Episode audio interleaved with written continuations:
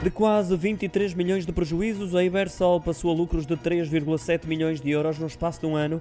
A comparação é feita entre o primeiro semestre do ano passado e os primeiros seis meses de 2022. No relatório enviado à CMVM, o grupo lembra que os números em 2021 foram impactados pelo confinamento relacionado com a pandemia.